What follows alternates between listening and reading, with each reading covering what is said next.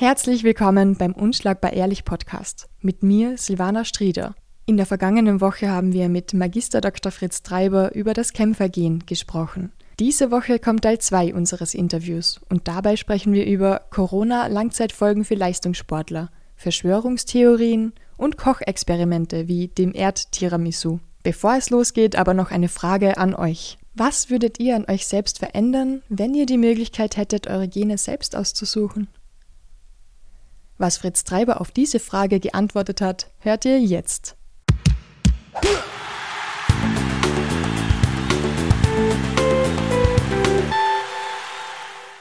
Ja, ich sage mal, wenn dann die Möglichkeiten da sind, das ist dann wie in einem Baukastensystem, was heute die Kosmetik macht, ist ein ries, riesiger äh, Industriezweig, wo eigentlich nur geschummelt wird. Ja? E. Und, und ganz spannend, warum? Äh, und das ist eigentlich Grundlegendes in, in der menschlichen Natur.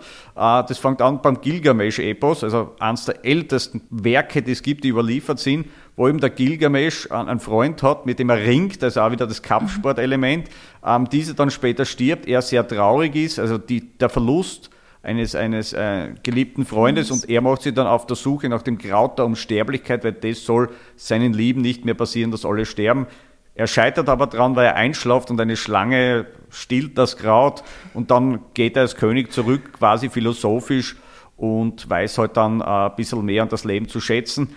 Aber schon damals, und das war, glaube ich, ich glaube, ca. 2000 vor Christus, war eigentlich diese Frage schon des Älterwerdens und des Sterbens immer wieder Thema und, und das ist nichts anderes bei der Kosmetikindustrie. Ich schmier mir was ins Gesicht, was eigentlich nicht hilft, dass ich dann jünger ausschaue und frischer ausschaue und leider wird man einfach älter. Und, und, und wer dort aufspringen kann, sagen wir von genetischer Seite her und da was tun und so weiter, was wirklich hilft, ja, also nicht nur überdecken, sondern helfen, da werden die Leute dann auch nicht sagen, nein, ich, ist moralisch, ich finde es schön, wenn ich älter wäre, gibt es vielleicht ein paar, aber die meisten, aber die Werbung oder das Ganze geht dann in die andere Richtung und das wird dann einfach umgesetzt, wenn natürlich das Geld dann da ist. Weißt du, was ich überhaupt nicht verstehe? Promis und Schönheitsoperationen. In die Psychologie geht da viel. Ja. Warum? Also da, da, muss da irgendwas nicht in Ordnung sein, dass man das macht. Teilweise in Hollywood, dass man den Marktwert erhält. Teilweise ist natürlich das Problem, wenn du berühmt bist, ist das Größte, was ist, wenn du es nicht mehr bist. Mhm. Also das verkraften auch sehr wenige Menschen, dass die dann sagen, okay, die Zeit ist vorbei, wie können sie sich neu erfinden? Super ist in dem Sinne die Madonna, die sich wirklich immer neu erfindet, also wirklich mit Style, mit allem. Dann hat sie einmal mhm. trainiert, da hat man Oberarmmuskeln gesehen und Stimmt. alles. Da hat sie gesagt, ja, sie nimmt jetzt Kreatin, alle haben dann kübelweise Kreatin dann wieder zu sich genommen. Also das, das war dann immer so über die Jahre und das ist aber eine Ausnahmeerscheinung, das immer wieder schafft, auch musiktechnisch, leistungstechnisch, immer wieder durchs jede Jahrzehnt sich durchzuschlängeln und irgendwas noch Fans zu haben. Also das gibt halt sehr wenige, aber wie gesagt, da muss es auch zur Persönlichkeit passen. Gell? Mm, das stimmt. Und für uns alle, die nicht Geld haben für Operationen oder so, Sport, gesunde Ernährung, wichtigste. Da muss man sagen, ist, es gibt nur ein paar wenige Sachen, die auch wissenschaftlich bewiesen wird, um sagen wir, jung, fit, gesund zu bleiben. Und das haben wir nicht rauchen, das sage ich immer dazu. Ich sage jedem meiner Kampfsportschüler, die kommen, sage ich, hör auf zum Rauchen, das schadet nur und das Geld wird auch weniger. Ja? Ähm, das ist dann, wenn es geht, nicht zu viel in die Sonne gehen, das UV-Licht schadet auch. Also quasi, wenn man da richtig bratet, da zum dunkelbraunen Handledertasche wird man dann. Also äh, von dem her ist das auch die, die Sonneneinstrahlung. Ähm, dann ist es äh, Alkohol in Maßen, ja, mhm. das auch. Trinken, ganz normales Wasser. Äh, keine Limonaden, Energy Drinks, ja, der Zucker und besonders die Fructose schadet den Körper sehr. Wenn man dann noch weiter schaut bei der Ernährung, dann kann man sagen, ja, keine Fertigprodukte, also mhm. als man so alles fertig mit kauft. E-Stoffe einfach. Genau, also mhm. das sind die hochprozessierten Lebensmittel, also alles, was hochverarbeitet ist, ja, ähm, wo eben man das Ausgangsprodukt nicht sieht. Wie kann man sich vorstellen? Man sieht nicht mehr, was ist da drinnen oder Teile davon, dann ist es oft sehr hochprozessiert. Wenn man da noch äh, drauf schaut, ähm, und dann kommt schon immer die Frage, ja, welche Ernährungsform vegan ist gesund, aber man muss sich sehr damit beschäftigen, das sage ich einmal. Also da muss man das kritisch sehen. Ich muss mich, bei, wenn man vegan jetzt sagt, von heute auf morgen, muss ich mich einlesen und da ist über Wochen und Monate, dass ich mich genau ernähre, alles berücksichtige, dass ich keine Mangelerscheinung kriege Und es gibt auch Veganer, die sich schlecht ernähren, wenn vegane Fertigprodukte essen. Also ist nicht mhm. so, ich bin vegan, gut, das Tierleid wird weniger, aber wenn ich dann nur die Fertigprodukte esse, tue im Körper auch nichts Gutes. Also da muss man das abwägen, für wen passt welche Diät. Äh, ich sage mal, die mediterrane Diät mit äh, Gemüselastig, mit ein bisschen Fleisch und, und äh, Fisch ist sehr gut. Vegetarisch weiß man auch, ist auch sehr gut. Ähm, Fast Food ist schlecht, weiß mhm. man, wird noch immer Schmeckt viel gegessen. Nur gut. Schmeckt gut, keine Frage, ist schon so hin designt worden ja, im Labor, dass es eben schmeckt. Und also kann man vom, von der Ernährung eigentlich fast nichts falsch machen. Man soll ja nicht zu sehr predigen, es soll für den Körper passen, für sich selber. Und auch das Fleisch, was immer, immer jetzt verrissen worden ist, ist nicht so schlecht wie gedacht. Also die Sterblichkeit mhm. ist nicht viel höher für richtiges Fleisch, ähm, das man kauft, also wirklich von sagen wir mal, einem glücklichen Schwein oder, oder einer Kuh, ab und zu genossen, ist es nicht schlecht. Die Klimabilanz ist natürlich schlecht, keine Frage, aber wenn jeder nur einmal die Woche ein qualitatives Stück Fleisch essen würde, wäre auch schon viel geholfen und nicht das 3,50 Euro Schnitzel im, im Möbelhaus. Ja? Also, und ich sage, sag, man soll nicht zu viel predigen, man soll kleinweise beginnen, ja oder andere sollen das vorleben und sagen, hey super, mir geht's gut, was machst du? Und du sagst, du, ich bin Vegetarier geworden, mir geht's super und schau mich an. Dann ist es mehr äh, quasi Motivation, als wenn einer jetzt radikal vegan ist und dann beschimpft, wegen dir, das Klima und alles. Mhm. Und da sagst du, schaut, der schreit herum, der Narische. Also ich sage eher auf einen anderen zugehen, vorleben, positiv vorleben und andere sagen, schau, da gibt es viele tolle Sachen. Und jeder Mensch schon die Möglichkeit haben zu entscheiden, warum er was isst. Deswegen mache ich das Ganze auch zum Beispiel im ORF. Ich kläre mhm. auf über Lebensmittel, dass ich sage, dieses und jenes ist zum Beispiel im Cola drinnen, das könnte schaden. Wer es dann weiter trinkt, das kann jeder selber entscheiden. Ja?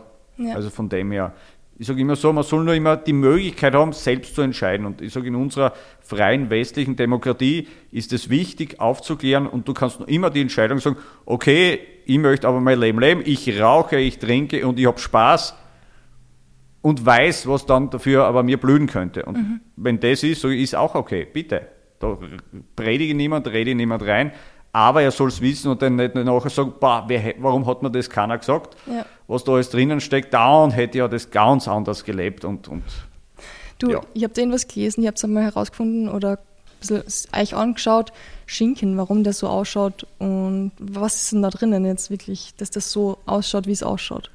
Ähm, da gibt es mehrere Möglichkeiten, äh, wenn es um, um Schinken geht. Also, also richtiger Schinken, also äh, zum Beispiel vom Schwein, ähm, unterscheidet sich natürlich durch einen industriell verarbeiteten Schinken, den ich zum Beispiel im Toast drinnen habe, also der quadratische, den man kennt, ja, mhm. der, der Toastblock. Der wird zum Beispiel aus Fleischresten zusammengegebt, mit ähm, verschiedenen Pflanzenfasern versetzt und äh, die nehmen Wasser auf, beziehungsweise machen dann die ganze Struktur draus. Mhm. Warum macht es die Industrie so? Einfach um Geld zu sparen. Wasser kostet fast nichts.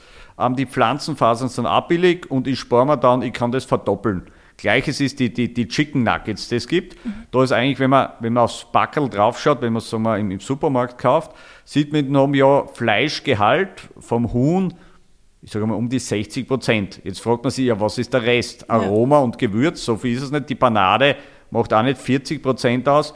Das sind Pflanzenfasern und Wasser. Also man kauft eigentlich. Das ist dann fast wieder vegetarisch. Naja, also, also von dem her die Pflanzenfasern schon, aber wie gesagt, ja. da geht es eben in diese Richtung, dass so die Industrie eigentlich ähm, Wasser verkauft. Mhm. Und man beißt rein und es schmeckt noch, aber es wird einfach gestreckt.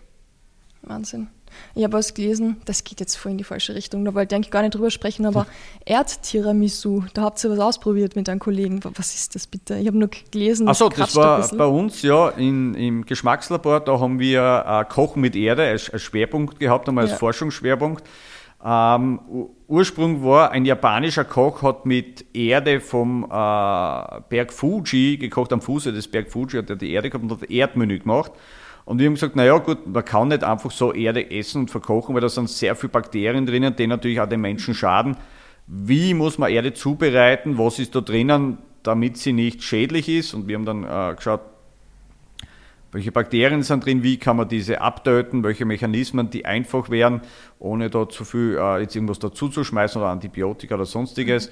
Ähm, was kommt da raus, welche Stoffe sind noch drin in der Erde, zum Beispiel an der analytischen Chemie haben wir gesagt, sind irgendwelche Schwermetalle drin oder sonstiges, Hoffentlich nicht. die schaden können. Ja. Weil ist immer die Frage, wo jetzt ein Wald steht, war vielleicht vor 150 Jahren irgendein Aluminiumwerk aus der K&K-Monarchie, das weiß man nicht. Und, ähm, und da haben wir das, das hat man auch noch nachgeschaut, ähm, was könnte da drinnen sein. Und dann haben wir eben äh, mit Rolf Kavietzel, ein, ein Koch aus der Schweiz, einen Kreativen, äh, haben wir dann verschiedene Erdmenüs zusammengekocht, eine Erdsuppe, ein Erdtiramisu. Das klingt echt. Ähm, und haben das verkostet und Ja. du, es war spannend, es war ein Geschmack und Erde essen gibt es immer, die Geophagie nennt man das, Ja. die gibt es eigentlich immer quer über den Erdball, dass äh, Erde gegessen wird. Warum? Um teilweise Nährstoffe zu bekommen. Also die Primaten, die, die, die verwandt die offen, Mhm. wie kommen die zum Salz, das sie brauchen? Die essen einfach Erde zum Beispiel.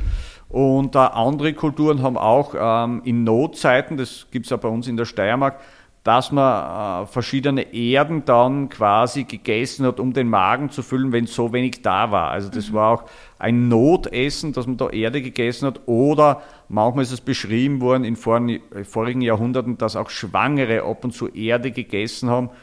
Man nimmt dann vielleicht das so Hausmittel, um zu bestimmten Mineralstoffen zu kommen oder so. Aber das ist eben beschrieben historisch. Das kann man jetzt nicht mehr nachprüfen. Hat sich das dann so ein bisschen durchgesiebt, dass die Steine weg sind und Genau, das ist dann ganz fein gemahlen worden, auch in, in einer, einer Mühle. Und dann haben wir Erde in unterschiedlichen Mahlgraden gehabt und dann eben äh, mit der Erde gekocht, beziehungsweise ein weiteres Projekt war dann der Erdkaffee. Wir haben dann Kaffee 50-50 mit Erde gemischt und dann ist geschaut. das der Nitro-Kaffee, den ich gelesen habe? Na, das nicht, sondern Okay. wir haben da einfach auch mit einem Siebträger eben dann verschiedene Erden dann aus der Steiermark ähm, runtergelassen und dann geschaut, was es ist. Nadelwalderde im Vergleich zu Laubwalderde. Die Laubwalderde ähm, durch den Abbau der Blätter hat eben viel Säuren, die dann noch mehr drinnen sind. Der Kaffee wird saurer, was jetzt nicht oft positiv bewertet wird. Nadelwalderde, durch diesen Abbau von den Nadeln hat man eine leichte Marzipannote feststellen können. Wirklich. Ähm, Das klingt ja, wir haben es einmal ausprobiert, das gehört auch zur Wissenschaft dazu, da können wir frei arbeiten, das ist fein und haben geschaut, würde das was bringen, weil natürlich der Mineralstoffgehalt durch die Erde dann ein bisschen erhöht wird im Kaffee, der sonst nicht so hoch ist und ja, das haben wir eben ausprobiert. Na, da bekomme ich wieder richtig Bock auf Studieren. Ja, Du bist gebürtiger Grazer, oder? ah, da muss ich gleich sagen, nicht gebürtiger Grazer, sondern in Falls Church, Virginia, in USA. Sehr cool, das habe ich gar nicht gewusst. Ja, Das steht nirgends. Warum steht das nirgends? naja, warum auch, gell? Sind deine Eltern von dort oder? Ähm, nein, meine Eltern haben lange in Amerika gearbeitet. Die haben die Green Card bekommen, beziehungsweise sind beide in der Gastronomie tätig gewesen und sind dann eben, um Erfahrung zu sammeln, auf der Welt herum, beziehungsweise dann in Amerika eine Zeit lang dort geblieben, gearbeitet. Ähm, und also im Watergate Hotel, also wo der Skandal war, hat mein Vater Sommelier. Äh, meine Mutter hat gearbeitet in, bei einer Millionärsfamilie in, in, in der Küche, quasi im Haushalt als Nanny, Köchin, also alles in einem und so. Ähm, ja, und das so über die Jahre, die sind dann schnell vergangen, Erfahrung sammeln und die können eigentlich dort bleiben und sind dann aber, da bin ich auf die Welt gekommen dann auch. Und dann sind die Eltern zurückgekommen, weil der Großvater krank war, eben auch für die Pflege und so weiter und dann irgendwie da hängen geblieben. Anders in Amerika so, wir waren mit dem Nationalteam 2014 das erste Mal drüben und schon am Flughafen haben die Leute gesagt, die sagen, ah super, was macht's, macht's denn ihr? Und ich sage, ah, es hat Sportler, super toll. Und also das ist schon eine andere Zugehensweise. Wie wir da stehen, sagen sie, was sind denn das? Das sind Schläger, schau dir die an und, und so weiter. Also das ist schon ein Unterschied. Und dann noch äh, ganz spannend, das war in, im Nike-Shop, also riesen Shop war das, wo wir dann drüben waren einkaufen. Und da sind dann die Verkäuferinnen gekommen und gesagt, mei, dürfen wir mit euch ein Foto machen? Und ich gesagt, mit uns ein Foto? Das war keiner. Gesagt, sicher. Dann ist der Manager gefragt und der hat gesagt, natürlich dürfen wir ein Foto machen, gerne. Und dann haben die mit uns so gesprochen, was wir machen. Und dann haben die gesagt, also eine hat dann gesagt zu Sie haben euch erkannt, weil ihr Trainingsanzüge wahrscheinlich. Nein, weil wir habt. das Nationalteam Leiberl angehabt haben, Ja. ja. Ähm, weil wir eben den ganzen Tag so herumgerannt sind dort. Ja. Und dann haben sie eben gesagt, ja mei, also super, dass ihr Sport macht so. Und dann hat eine da gesagt zu einem Kollegen von mir, mein Gott, na, sie hätte gerne einen Freund, der, der MMA trainiert, das wäre super und, und, das ist so toll. Und da habe ich gesagt, naja, bei uns ist es eigentlich das Gegenteil. Also wenn man sagt, der trainiert MMA, dann wird man eigentlich angeschaut, noch immer, jetzt wird es langsam besser, aber uh, das ist ein Wüder, das ist ein Schläger äh, und so weiter und gibt sehr viel Vorurteile. War bei mir so beim Studium, ich bin manchmal mit einem blauen Auge dann daherkommen, noch ein bisschen so Sparring oder sonst irgendwas und dann haben die Kollegen gefragt, ui, was hast du? Und ich habe gesagt, ja, das war vom gestern Kickbox-Sparring halt ja. oder sonst irgendwas. Und ich, oh, jetzt müssen wir Angst haben von dir und so, und ja. dass du uns nicht schlagst. Gell? Ich gesagt, naja, wenn ich mein Platzl beim Mikroskop immer kriege, dann passt schon. Gell? Also so Spaß ist halber, es waren schon aber auch Vorurteile da. Also die sind in den letzten 10 oder 15 Jahren schon besser geworden, weil die Jugendkultur sehr viel mehr mit UFC und, und dem Sport einfach zu tun hat. Das kommt mhm. so aus Amerika, was ist cool? Ah, so ein bisschen MMA trainieren, alles schauen, uh, äh, UFC und so. Und wachsen damit also auf. das hat sich geändert. Ja. Uh, das letzte noch zu Amerika, wenn du dich bewirbst dort wo mhm. und du hast im Lebenslauf drin, du hast dem Nationalteam angehört für irgendeine Sportart, du wirst du vorgereiht in der Bewerbung, weil die sagen, der kann was leisten, der, der, der kann durchbeißen, der ist ein Teamplayer und du wirst dann vorgereiht in, äh, in den Bewerbungsverfahren, weil die sagen, auf das kann man setzen, wer mal sowas mitgemacht hat oder in einem Footballteam gespielt hat oder so weiter, in einem Mannschaftssport, der ist auch ein guter Teamplayer und mhm. das zählt dann extrem viel äh, im, im Bewerbungsgespräch oder in der Vorauswahl, neben den anderen Sachen. Das ist bei uns, also finde ich eigentlich vernachlässigbar. Also in kein ja. Bewerbungsverfahren äh, beziehungsweise in anderen Sachen, wo man eben Bewerbungstraining macht, wird auf sowas hingewiesen. Man kann zwar sagen, ja, ein paar spannende Punkte aus dem Leben, aber eher, dass man sagt, Charity, guter Zweck oder so, das hilft vielleicht oder äh, äh, also das ist ganz eine andere Einstellung. Mhm. Also quasi östlich, westlich und wir sind mittendrin, wo der Sport eigentlich oder der Kampfsport eigentlich Kapitaltung hat. Ja, gesellschaftlich eigentlich eher ein, für, für Rand, Randgruppen oder ich sage mal das hat sich so entwickelt, zuerst äh, äh quasi die einfachen Arbeiter, mhm. die, die, Proleten, alles und jetzt sind es quasi übernommen worden, dass sie halt hauptsächlich Migranten trainieren. Also noch immer quasi immer Randgruppen, die sich mit dem Sport auseinandersetzen. Obwohl das halt auch in Österreich, wenn man es historisch sieht, ganz spannend ist, in den 50er Jahren hat es bei uns im Straßgangerbad einen Ring, einen Boxring gegeben mit Handschuhen. Im Schwimmbad? Im Schwimmbad. Das heißt, man hat gesagt, okay, Fredel, hast Lust? Ja gehen wir eine Runde und boxen es uns aus.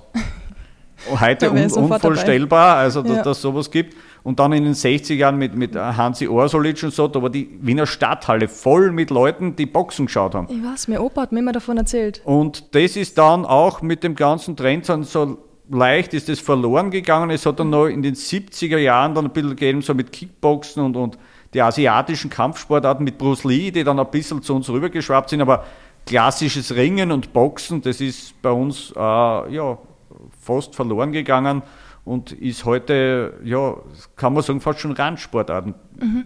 Ist Randsportart, ja. stimmt.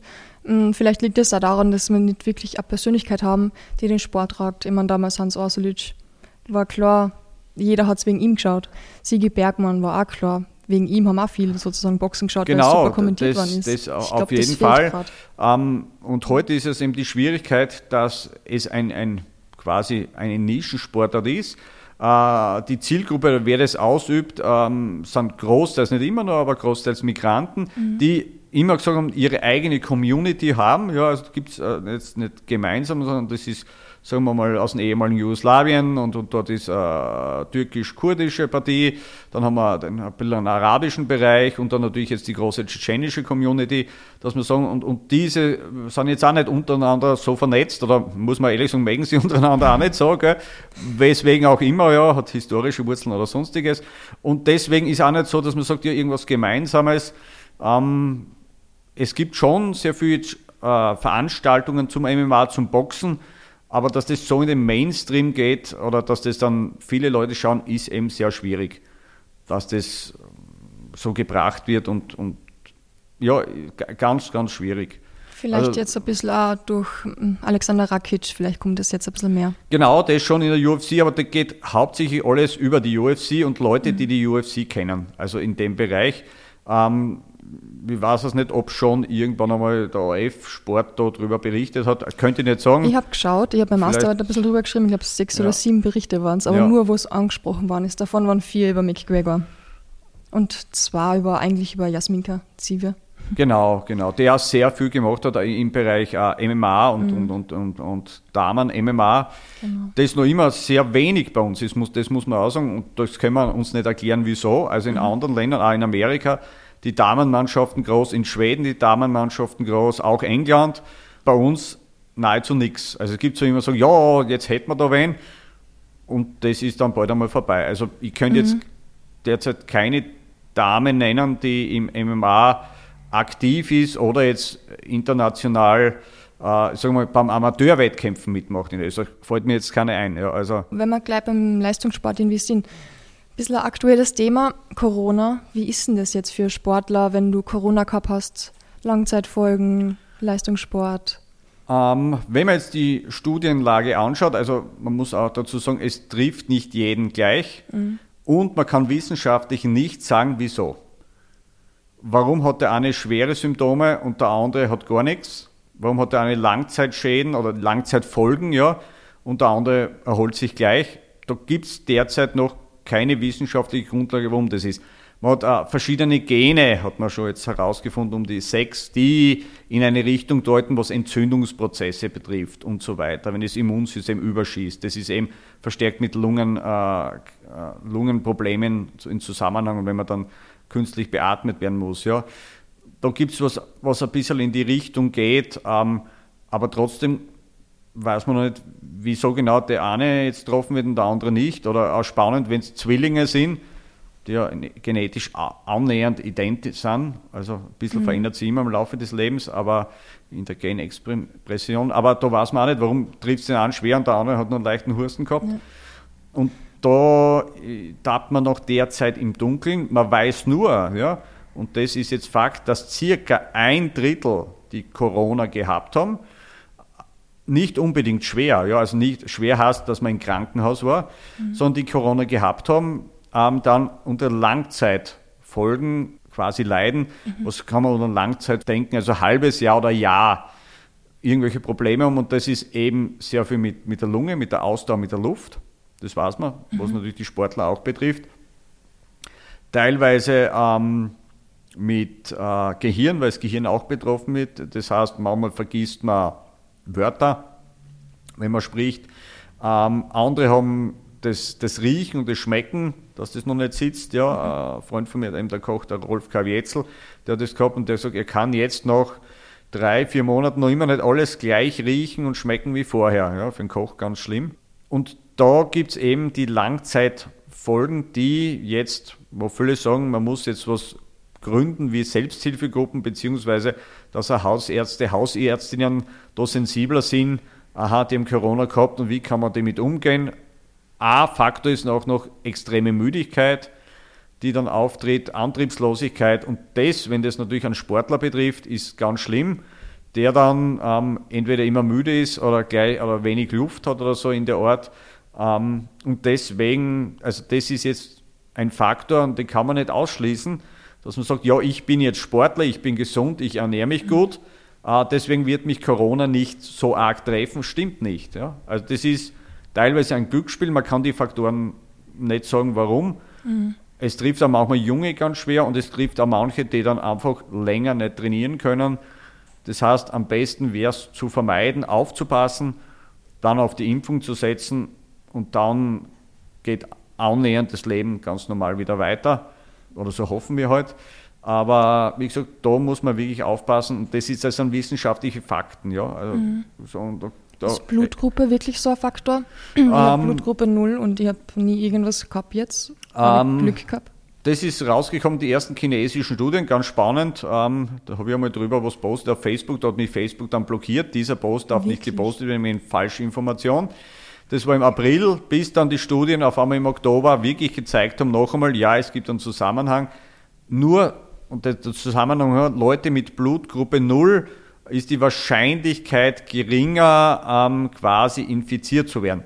Um einen gewissen Prozentsatz. Ja, also nicht so, dass man sagt, mit Blutgruppe 0, mir kann nichts passieren. Ja. Aber das ist quasi wirklich nachgewiesen worden, neben anderen Faktoren die eben waren, wie eben die ganzen genetischen Sachen oder, oder das Neandertaler-Gen war lang, äh, oft äh, in den Medien dann. Was ist das? Das kenne ich noch gar nicht so. Ähm, das hat zu tun ähm, Leute, die, und das ist eben in, der, in, der, in Westeuropa und Amerika, die quasi noch äh, genetische Erbsubstanz vom Neandertaler drin haben. Den haben wir weltweit nicht, eben nur in diesem Bereich halt. Und da gibt es was in Bezug mit Entzündungen, ja, und mit verschiedenen Entzündungswerten, Entzündungsreaktionen. Mhm. Und da nimmt man an, wer diese Variante hat, könnte das auch überschießen, dann das Entzündungsverhalten und dann zu schweren Formen führen. Also das ist auch mit eingeflossen in die ganze Sache, in die Diskussion. Ähm, aber ganz genau, wie gesagt, kann man es auch nicht sagen, dass man sagt, wer genau diese Variante hat, der landet sicher drin, so ist es mhm. nicht. Das sind viele Faktoren. Bei dem Gen kann man prinzipiell nicht viel ganz genau sagen. Wieso mh, mm, sollte man dann wirklich sich impfen lassen? Gibt es da Gruppen, die ausgenommen sind, die sollten sich nicht impfen lassen? Oder? Ähm, der, nach derzeitigen Wissensstand sind es nur Allergiker, die schwer reagieren, zum Beispiel auf Meeresfrüchte. Wenn ich nur einen mhm. kleinen Meeresfrüchtesud Löffel nehme und ich muss dann ins Krankenhaus, dann haben sie gesagt, das könnte bei einer der, der Impfungen, also mit, mit dem Messenger-RNA-Impfstoff hat man das gesehen, das könnte ähm, problematisch sein, dass die auch solche Reaktionen kriegen. Ja, das waren ein paar Sachen und da haben sie eben gesagt, diese Gruppen sollten quasi aus, ausgeschlossen werden am Anfang. Ja. Aber es gibt ja noch andere Impfstoffe auch. Ansonsten äh, muss man sagen, ist die Impfung sicher. Man hat es jetzt gesehen an den ersten Werten von Israel. Die haben jetzt schon die zweite Impfreihe also durchgemacht, also die zweite Impfung. Und dort sind nur mehr ganz, ganz wenige Leute trotz Impfung erkrankt. Also das war ein Bruchteil. Ja. Also die Impfung wirkt dort mehr als 95 Prozent, die angegeben ist. Also sie hilft schon. Und das ist wichtig, eben, dass sich dann wirklich jeder, jede impfen lässt, dass einfach die Krankheit dann verschwindet. Das ist so die Idee, ja. Was jetzt Mutationen bringen, ist, ist wieder, steht wieder woanders. Und ist es jetzt ein Mythos eigentlich, das Gen, äh, das, das Virus, dass man das schon seit 13 Jahren circa ein bisschen umforscht oder man kennt es schon ein bisschen länger? Ähm, also diese Virenfamilie der Coronaviren und besonders das SARS-Virus ist ja damals äh, bekannt geworden, weil es in, in Hongkong aufgetreten ist oder also auch äh, dort in, in China oder ein paar Fälle gegeben hat wo eben auch Leute verstorben sind an einer äh, Lungenentzündung oder damit verbundenen Komplikationen. Da hat eben der Professor Christian Drosten begonnen auch schon äh, an diesem zu forschen. Seit damals forscht er durch eigentlich am Coronavirus und ist mhm. eigentlich wirklich der Experte dafür. Der hat jetzt, sagen wir nur unter Anführungszeichen, das Glück gehabt, dass genau das Virus, was jetzt aufgetreten ist, auch ein Coronavirus ist. Mhm. Wäre es ein anderes Virus gewesen, dann würde man ihn nicht so in der Form nicht kennen, außer die Fachwelt, die genau das beforscht. Ja.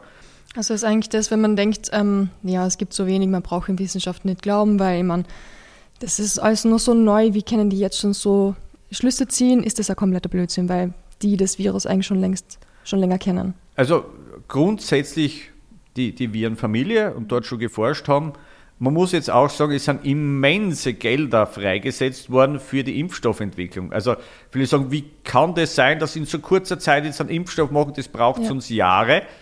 Es ist derartig viel Geld jetzt von Firmen, von Risikokapitalgebern und so weiter zur Verfügung gestellt worden, in Firmen, die sagen, könnt ihr forschen und natürlich fällt das Forschen dann leichter, die ganzen Tests zu machen, alle Bewilligungen zu kriegen und viele sagen, ah, die brauche ja dann die Studien an Menschen und kleinen Gruppen und so. Ja, die Bewilligungen brauchen einfach, weil es bürokratisch schon lang hingeht. Mhm. Jetzt auf einmal ist Not, quasi Notsituation. Jetzt kann das Amt nicht sagen, ah, jetzt gehen wir mal in drei Wochen, schauen wir den Antrag an, wir haben viel zum tun. Das heißt, es liegt am Tisch, wird bearbeitet und sagt, so, das muss abgestempelt werden. Also das sind alles Faktoren, die da zusammen äh, spielen, dass es mit der Impfstoffentwicklung so schnell gegangen ist. Auch natürlich, muss man ehrlich sagen, weil da natürlich großer Profit damit verbunden ist, weil ich kann fast 10 Milliarden Menschen durchimpfen, mhm. wo ich dann meine Impfdosen habe. Ja, also da ist schon einiges an Profit, der auch zu machen ist. Und das ist das eine, wie auch das andere hat da mitgespielt, dass die Impfung jetzt doch relativ schnell gekommen ist und auch sehr sicher ist. Also und was die Langzeit Schäden betrifft, die hätten wir dann schon jetzt gesehen, weil ja doch viele Menschen geimpft sind und die treten auf. Direkt nach der Impfung kommt der Schaden. Ist nicht mhm. so, dass ich dann impf und dann zehn Jahre später, ui, jetzt ist der Schaden da. Ja. Das ist äh, ein falsches Wording, wenn man das so sagen kann. Ähm, die, wenn Folgen auftreten, die treten relativ rasch nach der Impfung aus, dass irgendwer welche Nebenwirkungen hat oder die dann länger bleiben.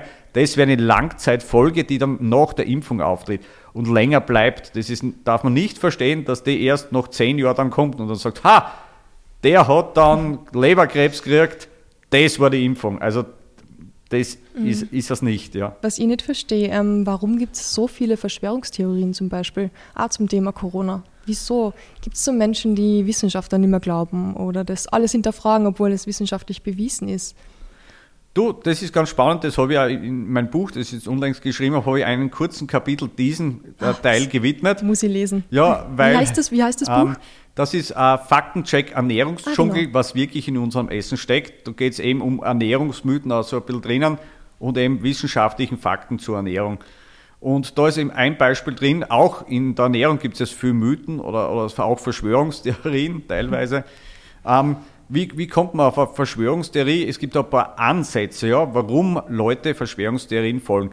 Das erste ist, die Welt ist sehr komplex. Die Welt ist sehr komplex geworden in den letzten Jahrzehnten. Es hat so viel Wandel gegeben, ähm, den man einfach nicht mehr überblicken kann. Ja?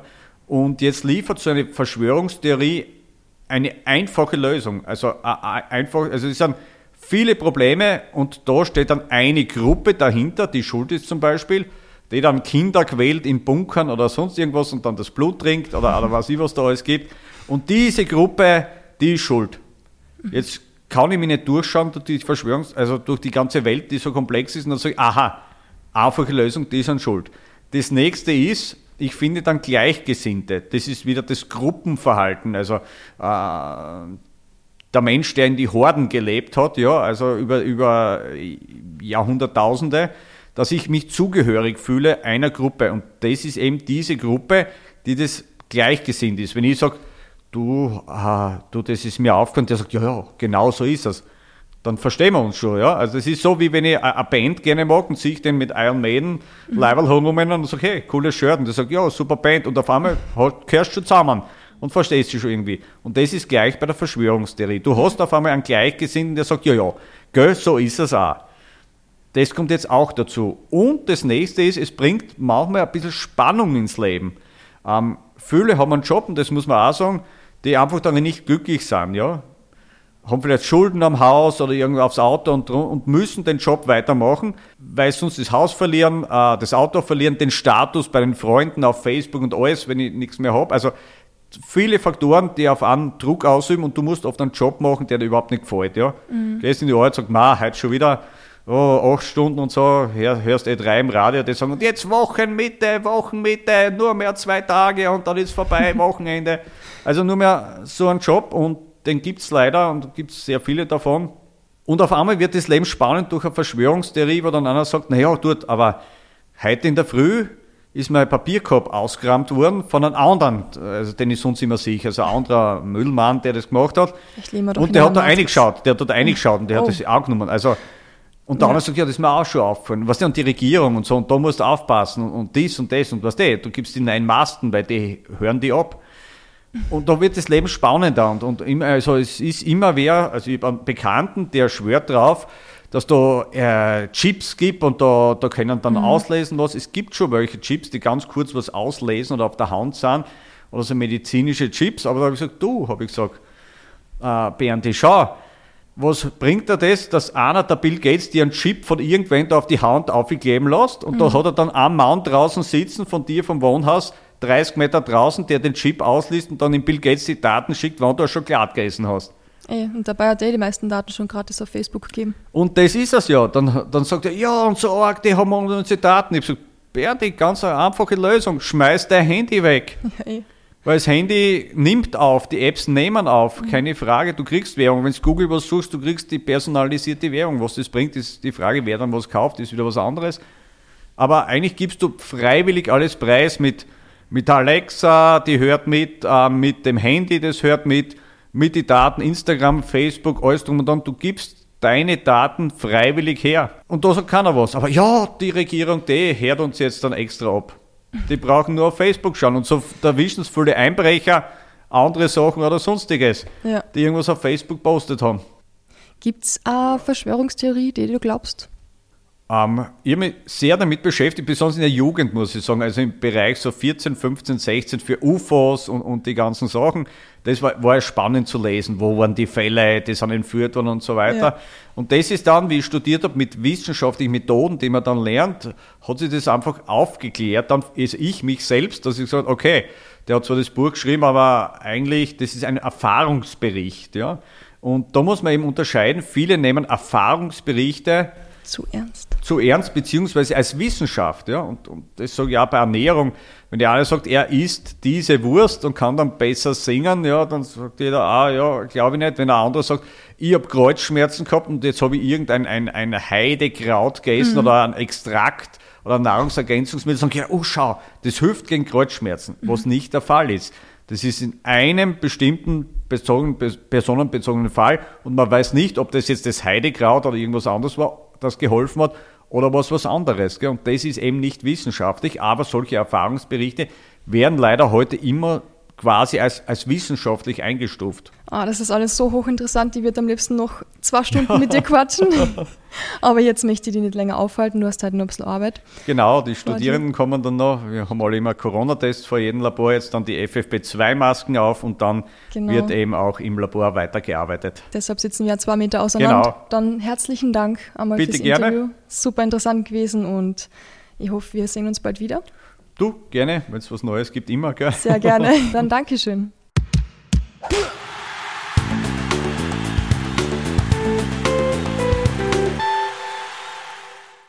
Nächste Woche diskutiert Michael Riesch mit mir im Fight Report über die Fight Highlights des Monats. Im Besonderen natürlich den Kampf von Alexander Rakic. Und wenn ihr da draußen auch schon sehnsüchtig auf das Training im Gym wartet, macht es wie Emil Zapotek. Er sagte einmal, hier ist der Start, Dort ist das Ziel. Dazwischen musst du laufen. Also laufen wir weiter, bis wir uns endlich im Gym wieder prügeln können. Ich wünsche euch eine schöne Woche und bleibt unschlagbar ehrlich.